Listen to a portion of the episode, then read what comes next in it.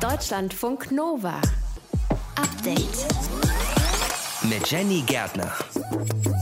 Wenn man sich ein Haustier zulegt, dann sollte man natürlich gucken, was braucht das Tier. Zum Beispiel kleine Nagetiere, Meerschweinchen, Chinchillas, meistens Rudeltiere, nie alleine halten. Allerdings bei 107 Chihuahuas in einem Haus kann man jetzt auch nicht von artgerechter Rudelbildung sprechen. So viele von diesen kleinen Hunden, also 107 Chihuahuas, wurden jetzt aber in einem Haus gefunden. Die Tiere, die waren in einem schlechten Zustand. Das nennt sich Animal Hoarding. Habt ihr vielleicht schon mal von gehört? Krankhaftes Sammeln von Tieren. Häufig ist es so, dass die Tiere vermenschlicht werden. Also sie sind dann Freundin, Kind. Also die Tiere nehmen da eine bestimmte äh, menschliche Position ein und Menschen haben andere Bedürfnisse als Tiere. Das sagt die Psychotherapeutin Anke Glassmeier. Was dahinter steckt, das besprechen wir heute. Und wir starten am Montag mit dem Faktencheck. Das machen wir die ganze Woche hier im Update-Podcast. Wir checken die wichtigsten Wahlkampfthemen und nehmen die auseinander. Heute macht 12 Euro Mindestlohn eigentlich Sinn. Die bisherige Geschichte des Mindestlohns hat in Europa, es gibt ihn ja in 22 Ländern, hat zumindest nicht gezeigt, dass die Schreckgespenste, die von Arbeitgeberseite oder den Arbeitgeberverbänden immer wieder aufgezeichnet wurden, dass die wirklich aufgehen würden. Das sagt Volker Findhammer aus dem Hauptstadtstudio und wir gucken uns gleich an, ob der Mindestlohn eine gute oder eine schlechte Sache ist. Davor gucken wir uns ein Urteil an, was die belarussische Oppositionspolitikerin Maria Kolesnikova betrifft. Sie wurde ja zu elf Jahren Haft verurteilt wegen versuchter illegaler Machtergreifung. Das und mehr sind heute unsere Themen im Update-Podcast am 6. September. Auf geht's. Deutschlandfunk Nova. Die belarussische Oppositionspolitikerin Maria Kolesnikova muss für elf Jahre in ein Straflager. Heute ist sie zusammen mit ihrem früheren Anwalt Maxim Snak verurteilt worden. Letztes Jahr im August, da haben wir noch mit ihr hier gesprochen bei Deutschlandfunk Nova. Viele meiner Freundinnen und Kollegen sind jetzt im Gefängnis. Und von vielen, ich habe keine Information, wo sind sie und was passiert mit meinen Freunden. Ich bleibe hier und ich würde kämpfen auch für Freiheit und für Neuwahlen und für die Leute, die jetzt alle im Gefängnis sind. Ich möchte, dass die Leute würden endlich freigelassen. Ja, einen Monat später ist sie vom Geheimdienst in Minsk entführt worden. Jetzt also das Urteil. Es ist ein umstrittenes Urteil. Weitgehend äh, ist es im Geheimen abgelaufen, der ganze Prozess. Sprechen wir drüber mit Katja Aziomenka. Sie hat in Belarus gelebt, bis sie 20 war, ist dann nach Deutschland und arbeitet jetzt als Journalistin. Hi. Hallo. Ja, wie hast du das Urteil aufgenommen, als du das heute gehört hast? Was war dein erster Gedanke? Also ich glaube, Gedanken hatte ich weniger. Das macht sprachlos, das macht fassungslos. Und dennoch bin ich nicht überrascht, denn es war auch zu erwarten. Denn äh, Maria Kolesnikova und Maxim Znak sind jetzt nicht die einzigen Belarusinnen und Belarus, die jetzt zur Haftstrafe verurteilt wurden. Mhm. Und das ist einfach sehr schwer auch zu beschreiben. Ich fand das sehr interessant, dass du vorher gesagt hast, ein umstrittenes Urteil. Das ist kein umstrittenes Urteil, denn wenn das umstrittene Urteil wäre, würde das bedeuten, dass wir mit einem Land zu tun haben, das rechtsstaatliche Prinzipien beachtet und dass es ein Land, das Gesetze hat und dass es ein Land ist, das eine Demokratie zumindest ähnlich ist. Und das ist nicht der Fall. Deshalb ist eigentlich an diesem Urteil nichts Umstrittiges. Ja, es hat auf jeden Fall für Entsetzen international gesehen gesorgt. Maria Kolesnikova ist wegen versuchter illegaler Machtergreifung verurteilt worden. Wie schätzt du diesen Vorwurf ein? Ja, das ist, glaube ich, so ein bisschen auch die Anknüpfung daran, was ich gerade auch gesagt habe. Sobald wir anfangen, über die Vorwürfe und Gesetzbrüche uns zu unterhalten, die in diesem Land Menschen, hunderten Menschen, tausenden Menschen unterstellt werden oder nachdem auch äh, allein im August über 100 politisch motivierten Strafverfahren auch abgelaufen sind. Sobald wir das anerkennen, ähm, sobald wir auch darüber sprechen, sobald wir auch das als Verbrechen bezeichnen, eher auf irgendeine Weise erkennen wir auch das System von Lukaschenko und auch seine Legitimation und mhm. das ist eigentlich aber nicht der Fall. Die europäischen Länder haben Lukaschenko als Präsidentin nicht anerkannt. Und das ist dann auch die Frage, aus welchem Grund sollen dann jetzt auch die Urteile anerkannt werden oder die Vorwürfe, die dort, ja, die Entscheidungen, die dort auch jetzt gefallen. Die Frage ist ja auch so ein bisschen, wie geht es jetzt weiter? Denn die Demonstration gegen Machthaber Lukaschenko, die gibt es in Belarus ja schon seit einigen Monaten nicht mehr.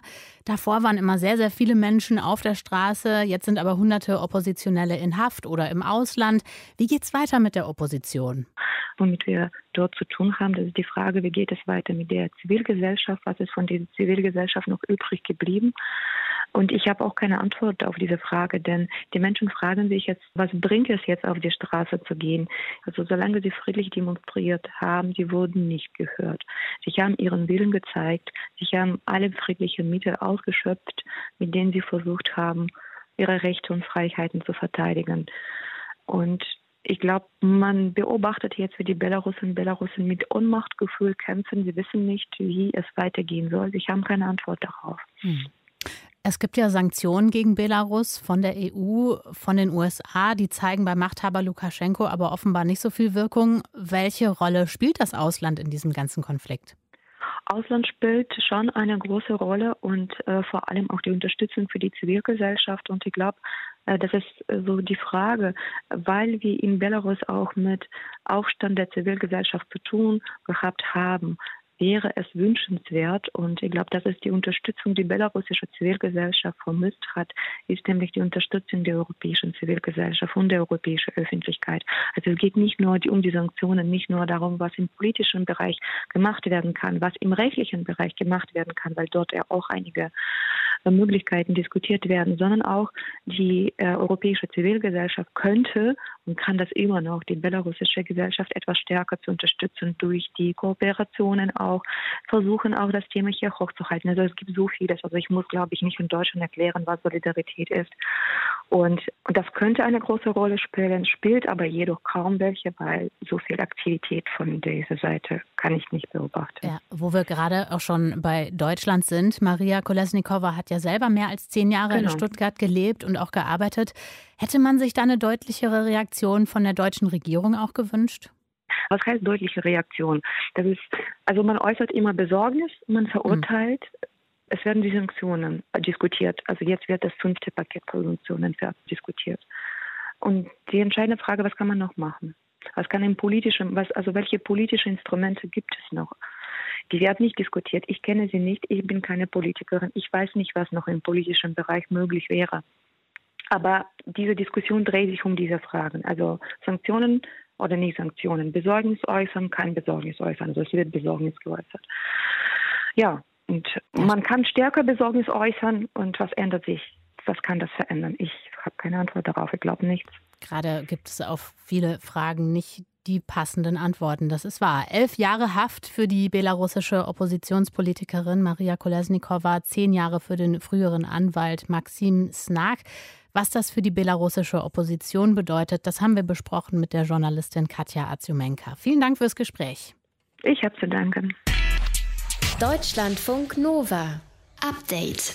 Könnte es ein Erfolg sein oder vielleicht ein Jobkiller? 12 Euro Mindestlohn.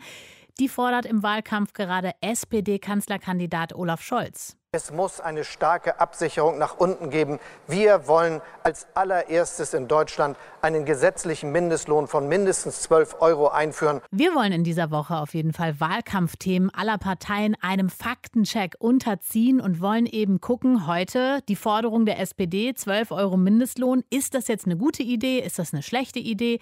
Wie sieht es aus wirtschaftlich gesehen? Was sagen Studien darüber? Sprechen wir darüber mit Volker Findhammer aus dem Hauptstadtstudio. Bei Twitter wird ja gerade diskutiert, vernichtet der Mindestlohn Jobs oder stimmt das nicht? Aktuell liegt der Mindestlohn bei 9,60 Euro, muss man sagen. Sind dadurch denn schon Arbeitsplätze vernichtet worden? Naja, eigentlich nicht wirklich. Dass man wirklich von Beschäftigungsverlusten sprechen könnte, ist nicht der Fall. Die Zahl der sozialversicherungspflichtig Beschäftigten ist in den vergangenen Jahren deutlich gestiegen. Darunter fallen auch viele, die den Mindestlohn bekommen. Insofern insgesamt eine positive Entwicklung, auch wenn man an der einen oder anderen Stelle sicherlich negative Tendenzen hat feststellen können. Aber das hat dann auch viel mit den konkreten Arbeitgebern zu tun und deren Fluchten, die sie vorgenommen haben. Okay, dann gucken wir uns noch zwei Studien an, die sich das wiederum genauer angeschaut haben, was 12 Euro Mindestlohn bedeuten würden. Was sind das genau für Studien? Ja, das ist eine Studie aus dem Hans-Böckler-Institut bzw. der Hans-Böckler-Stiftung, also der gewerkschaftsnahen Hans-Böckler-Stiftung und auch eine aus dem Bundesarbeitsministerium. Und beide haben Modellrechnungen angestellt, die zeigen sollen, dass eine Erhöhung des gesetzlichen Mindestlohns auf 12 Euro langfristig zumindest keinen nennenswert negativen Effekt auf die Beschäftigung haben würde. Und dann machen sie noch eine andere Rechnung auf. Zum Beispiel würde das auch zu einem Anstieg der Produktivität führen. Das sagen die von der Böckler-Stiftung und einer Steigerung der gesamtwirtschaftlichen Produktion, weshalb es auch zu Mehreinnahmen für die öffentliche Hand kommen würde, also bei Steuern und Sozialversicherungen. Und das Gleiche betont auch Arbeitsminister Hubertus Heil. Davon würden 10 Millionen Beschäftigte profitieren. Tatsächlich in vielen Berufen, die jetzt auch als systemrelevant in der Pandemie eine Rolle gespielt haben. Und es hätte arbeitsmarktpolitisch keinen negativen Effekt. Im Gegenteil, wir haben auch volkswirtschaftlich gute Effekte. Der Staat hätte mehr Einnahmen dadurch. Also alles spricht dafür, dass wir den Mindestlohn stärker erhöhen auf 12 Euro, damit er armutsfest ist. Also das müssen wir natürlich dazu sagen, das ist natürlich eine politische Botschaft des Arbeitsministers, der hier auch als Sozialdemokrat spricht. Aber die bisherige Geschichte des Mindestlohns hat in Europa, es gibt ihn ja in 22 Ländern, hat zumindest nicht gezeigt, dass die Schreckgespenste, die von Arbeitgeberseite oder den Arbeitgeberverbänden immer wieder aufgezeichnet wurden, dass die wirklich aufgehen würden, sondern er hat schon zu einer Verstetigung von Beschäftigung und dann bei den Einnahmen der Sozialabgaben immer wieder geführt. Das IFO-Institut, das befürchtet, dass der Mindestlohn auf 12 Euro, wenn man den ansteigen lässt, dann würde es die Wirtschaft treffen, gerade in der Phase nach der Pandemie. Was befürchten die genau? Naja, aber wenn wir jetzt mal davon ausgehen, wir würden tatsächlich von 9,60 Euro auf 12 Euro springen, dann wäre das ja schon eine deftige Lohnsteigerung. Und gerade in einem ökonomisch schwierigen Umfeld ist das sicherlich keine leichte Geschichte. Also insofern ist die Befürchtung auch berechtigt. Aber die politische Forderung, die sich mit dem Mindestlohn verbindet, heißt ja auch nicht, dass das jetzt unbedingt zeitnah, also beispielsweise ab dem kommenden Jahr umgesetzt wird. Mhm. Man müsste ja auch mit der Mindestlohnkommission umgehen, die ja die Lohnuntergrenze, also den Mindestlohn unabhängig von der Politik festlegen soll. Und das ging ja letztlich nur mit einem Gesetz. Und da spielt dann plötzlich auch ein ganz neues Kriterium die Rolle, nämlich die Armutsfestigkeit. Die wird dann hier auch plötzlich als Kriterium eingeführt, also dass Menschen, die nach dem Mindestlohn verdienen, nicht später auf staatliche Zuschüsse in der Rente angewiesen sein sollen. Und diese Armutsfestigkeit könnte man quasi in das Gesetz einbauen und dann müsste man da auch ein neues Stichdatum setzen. Und das wäre bestimmt nicht der 1. Januar 2022, sondern frühestens wahrscheinlich 2023. In der Zwischenzeit hätte die Mindestlohnkommission ohnehin ohnehin den Mindestlohn wieder ein Stück anheben müssen. Aber gesetzlich festlegen könnte man das mit einem neuen Kriterium und das dürfte aller Voraussicht nach die Armutsfestigkeit sein. Das sagt Volker Findhammer aus unserem Hauptstadtstudio. Über 12 Euro Mindestlohn, die fordert im Wahlkampf gerade SPD-Kanzlerkandidat Olaf Scholz. Wir haben gecheckt, ist das eine gute Idee oder nicht? Im Faktencheck, den machen wir die ganze Woche im Update und nehmen wichtige Wahlkampfthemen unter die Lupe. Deutschlandfunk Nova. Update. Heute startet im ersten die ARD Wahlarena. Da stellen sich die drei Kanzlerkandidatinnen von den Grünen, SPD und CDU in drei Folgen den Fragen eines ausgewählten Publikums. Und da gibt es sicherlich sehr, sehr viele Fragen, die die Menschen im Studio an die drei haben und die sie richten. Wir wollen uns heute aber nicht mit den Fragen an die PolitikerInnen beschäftigen, sondern tatsächlich mit deren Antworten. Wie müssen Antworten eigentlich klingen, damit wir denken, aha, finden wir überzeugend. Die haben recht. Gibt es da Tricks, gibt es da Taktiken, die von PolitikerInnen während so einer TV-Fragerunde angewandt werden können, damit die Antwort wirklich mega überzeugend klingt? Deutschlandfunk Nova-Reporter Timo Nikolas, der hat sich das mal angeschaut. Manchmal, da begnügen sich PolitikerInnen mit recht kurzen Antworten auf Fragen in Interviews. Spielt's in Ihren Augen eine Rolle, wo ein Whistleblower herkommt? Also hatte Edward Snowden jetzt einfach Pech, dass er ausgerechnet mit den USA angelegt hat? Wäre der Umgang vielleicht ein völlig anderer gewesen, wenn es ein russischer Whistleblower gewesen wäre? Nö.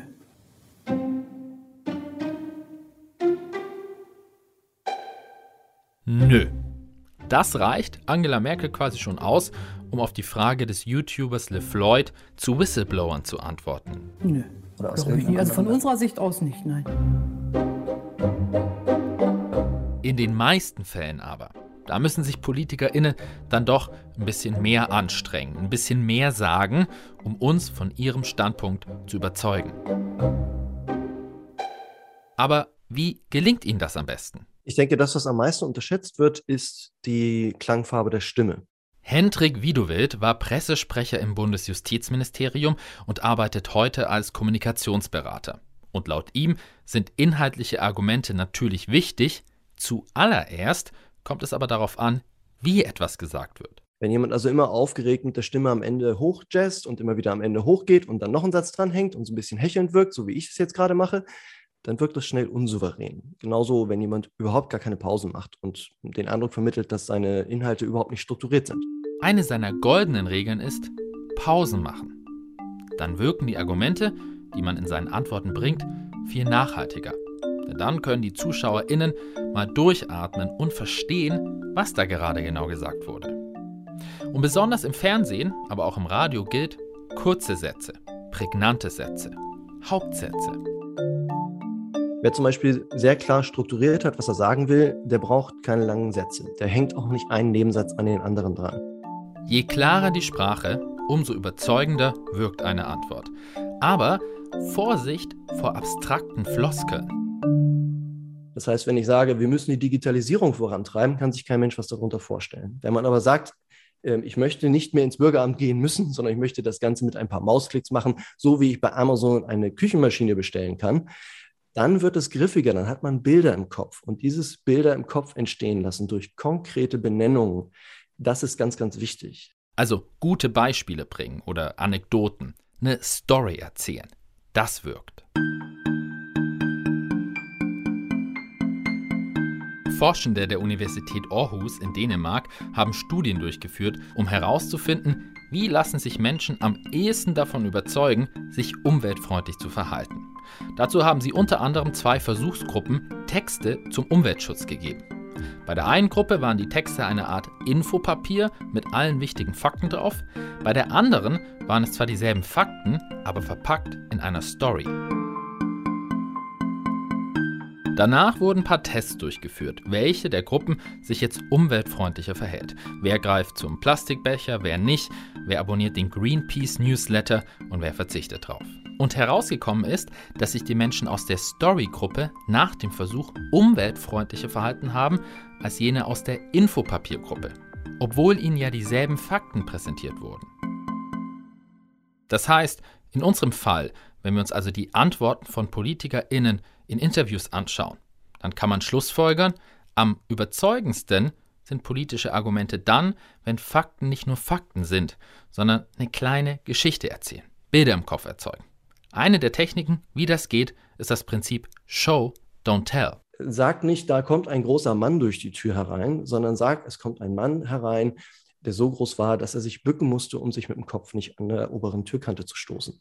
Dann hat man sofort ein Bild im Auge, ein, Bild vor, vor dem geistigen Auge und das führt den Inhalt einfach näher, um es mal pathetisch zu formulieren, ans Herz heran. Und das ist ja das, was Politiker letztendlich erreichen wollen. Wenn es PolitikerInnen also schaffen, prägnante Antworten zu geben, auch mal Pausen zu setzen und dann ihre Interviews mit bildhaften Beispielen oder Anekdoten schmücken, dann kann das ziemlich überzeugend sein. Habe ich verstanden. Deutschlandfunk Nova-Reporter Timo Nikolas war das über die Frage, wie Antworten möglichst gut wirken. Deutschlandfunk Nova. Update. Gerade ist es ja so, wer über Afghanistan spricht, der kommt an Katar nicht vorbei. Der Golfstaat, der hat der Taliban-Regierung Exil gewährt.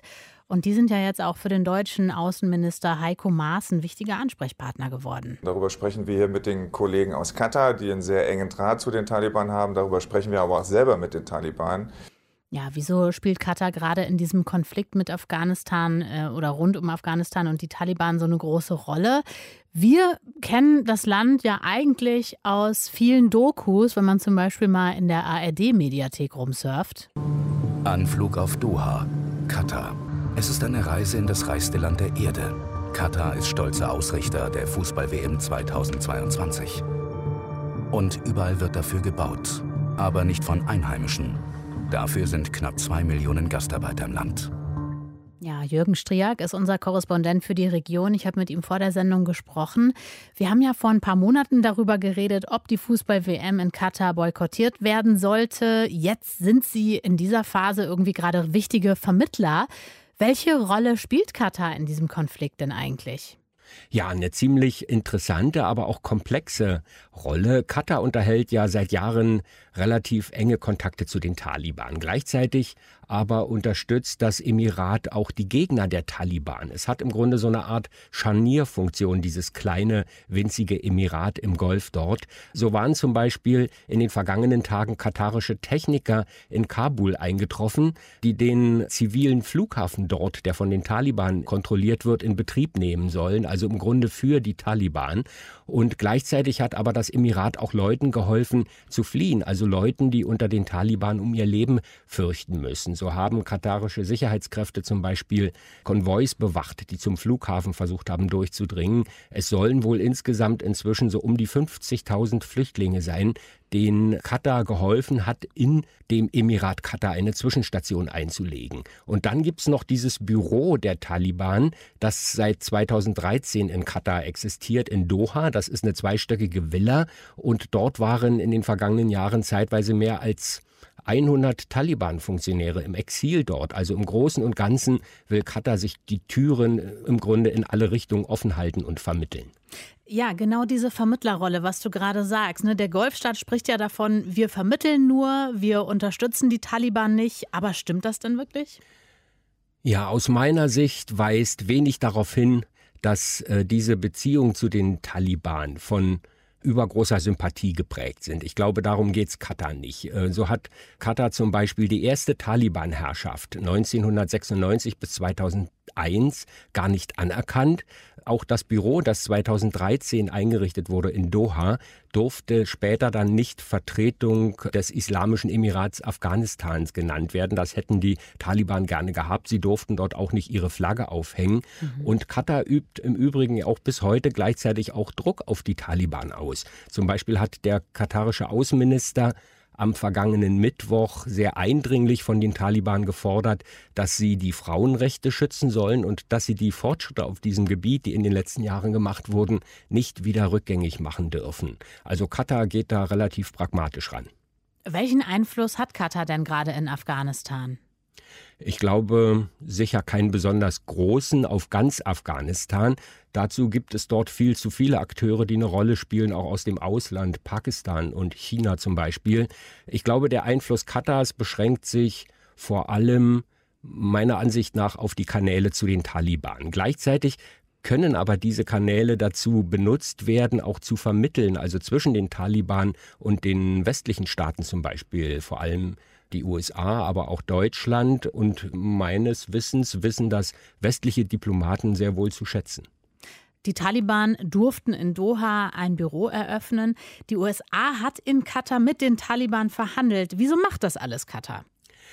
Ja, die New York Times, das habe ich jetzt noch mal rausgesucht in den vergangenen Tagen, hat 2012, also ein Jahr vor der Eröffnung dieses Büros der Taliban in Katar, US-Regierungsmitglieder damit zitiert, dass die gesagt haben, dieses geplante Büro sei der wichtigste einzelne Schritt bei den Friedensbemühungen für Afghanistan. Das, glaube ich, ist äh, eine ganz wichtige Sache, weil dieses Büro auch tatsächlich der Wunsch der Amerikaner war. Katar will halt tatsächlich mit allen reden und sieht seinen Platz als wichtiger Vermittler im Grunde in einer Region, das muss man dazu nennen, dann, die von Krisen, Kriegen und ja, Instabilität bedroht ist. Und diese Kriege und Krisen sind letztlich ja auch eine Bedrohung für so ein winziges Emirat wie Katar.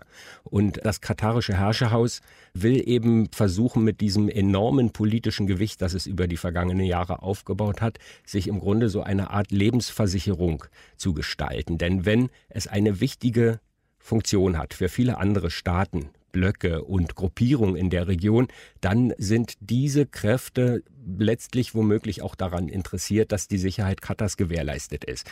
Diese Idee kam dem Emirat Katar meines Wissens, also so hört man gelegentlich äh, Beobachter und Experten reden, nach der Eroberung Kuwaits 1990 durch den irakischen Diktator Saddam Hussein. Damals haben die Kataris verstanden, dass ein kleiner Golfstaat ganz leicht in eine existenzielle Bedrohung geraten kann und indem sie dieses politische Schwergewicht in der Region aufbauen, äh, sie haben zum Beispiel die größte US-Militärbasis in der Region dort. Da hofft man dann, dass viele andere internationale Kräfte, auch der Westen, daran interessiert ist, dass die Sicherheit Katars gewährleistet ist. Ich würde gerne zum Schluss von dir wissen, wie ist denn das Verhältnis zwischen Deutschland und Katar? Ja, das ist, glaube ich, auf pragmatischer, interessengeleiteter Ebene sicher gut. Also der deutsche Botschafter Afghanistans, der sitzt ja jetzt in Katar und dort hat er in den vergangenen Tagen immer wieder auch mit den Taliban verhandelt. Also ich glaube, das ist etwas, das den Deutschen sehr wichtig ist im Moment. Das sagt Jürgen Striak, unser Korrespondent für die Region. Wir haben über die Rolle Katars gesprochen, Exilort für die Taliban-Führung in Afghanistan. Deutschlandfunk Nova. Update. Der Mensch und seine flauschigen Fellnasen, das ist ein Thema für sich. Fast 35 Millionen Haustiere leben bei uns laut dem deutschen Haustiermarkt. Und ich schätze mal, in Zeiten der Corona-Pandemie sind es wahrscheinlich noch mehr geworden. Aber es gibt eben auch Menschen, da lebt nicht nur ein Hund oder vier Meerschweinchen, sondern es sind gleich 30 Katzen oder 40 Hasen. Das nennt sich Animal Hoarding. Dieses Phänomen nimmt laut Tierschutzbund immer mehr zu. Aber was genau steckt hinter diesem Verhalten? Das klären wir mit der Psychotherapeutin Anke Glassmeier. Warum sammeln manche Menschen krankhaft Tiere? Der Ursprung ist häufig in der Kindheit. Schon da haben diese Menschen häufig Haustiere und enge Bindungen zu diesen aufgebaut. Eventuell ist es auch so, dass Beziehungen zu erwachsenen Menschen aufgrund von Missbrauch oder Gewalterfahrung problematisch sind und die Betroffenen halt auch keine stabilen Bindungen haben. Und da es können dann Tiere der Ersatz sein. Und häufig wird dann so ein Animal Hoarding durch einen Schicksalsschlag ausgelöst, wie zum Beispiel ein Tod, eine Trennung, Scheidung, Krankheit oder ein Jobverlust. Und oft fühlen sich diese Betroffenen dann halt sehr einsam und haben zwischenmenschliche Probleme. Und die versuchen sie dann durch die Tiere, die dann so Ersatzbeziehungen sind, wieder so ein bisschen zu kompensieren. Ja, ich glaube, so dieses, ich finde Trost ja darin, dass ich ein Tier irgendwie streichel oder so, das kennen wahrscheinlich viele. Aber wo ist denn die Trennlinie zwischen ausgeprägter Tierliebe und wirklich so einer psychischen Störung? Linie oder dieser Übergang ist fließend. Das hängt nicht mit der Anzahl der Tiere zusammen, das kann man nicht daran ausmachen, sondern ausschlaggebend ist eher der Zustand der Tiere. Die Halter versäumen häufig minimale Standards, also in der Ernährung, Hygiene, die Unterbringung der Tiere oder auch medizinische Versorgung beim Tierarzt. Und häufig ist das bei diesen Betroffenen auch so, dass es auch so eine Selbstvernachlässigung gibt, was auch ein Anzeichen von einer Depression sein kann. Und die Betroffenen leiden häufig auch am Messi-Syndrom oder auch an einer anderen Zwangsstörung. Und also was wichtig ist, dass diese Unfähigkeit zur Versorgung der Tiere ist nicht bewusst. Also das machen die nicht mit Absicht, sondern sie sehen das in dem Moment nicht. Und sie denken, sie bieten den Tieren Schutz. Mhm. Wie kommt das denn, dass die Menschen nicht sehen, wie es den Tieren wirklich geht? Häufig ist es so, dass die Tiere vermenschlicht werden, also dass die Bedürfnisse ignoriert werden, die jetzt ein Tier hat und dadurch werden die Tiere dann nicht artgerecht gehalten. Also sie sind dann Freundin, Kind, also die Tiere nehmen da eine bestimmte äh, menschliche Position ein und Menschen haben andere Bedürfnisse als Tiere. Wie gut kann man denn dieses Animal Hoarding eigentlich behandeln bei den Menschen? Ja, da ist aktuell noch wenig zu bekannt. Also ähm, die Fälle nehmen ja zu, aber dieses pathologische Tiersammeln kann halt erstmal nur durch Amtsgewalt beigekommen werden. Ne? Also die Tiere werden dann beschlagnahmt und medizinisch versorgt. Manchmal müssen sie halt auch eingeschläfert werden. Und die Betroffenen bekommen meist leider keine psychologische Hilfe. Es gibt zum einen noch keine spezielle Therapie dafür, aber auch wenig Therapeuten, die sich damit auskennen. Und Betroffene lehnen häufig Hilfe auch ab, denn ähm, sie sehen sich halt eher als Tierfreunde und haben da so ein verzerrtes Bild. Also da fehlt erstmal so die Einsicht und da muss eine Bereitschaft zu da sein, sich helfen lassen zu wollen, um da auch an den hinterliegenden Themen, die dafür gesorgt haben, dass die äh, Tiere gehortet werden. Hm. Diese Gründe müssen halt erarbeitet werden. Warum sammeln Menschen krankhaft Tiere? Haben wir besprochen mit der Psychotherapeutin Anke Glasmeier, denn laut Tierschutzbund nimmt Animal Hoarding weiter zu. Deutschlandfunk Nova. Update. Jetzt kommt hier gefühlt noch mal so ein bisschen Sommerwetter um die Ecke nach den verregneten Monaten und vielleicht denkt ihr euch ja gerade, yes, endlich Zeit für einen kleinen Urlaub, ein verlängertes Wochenende zum Beispiel oder ihr sagt, nee, September ist sowieso immer mein Urlaubsmonat. Das mache ich jedes Jahr, da fieber ich seit Monaten drauf hin.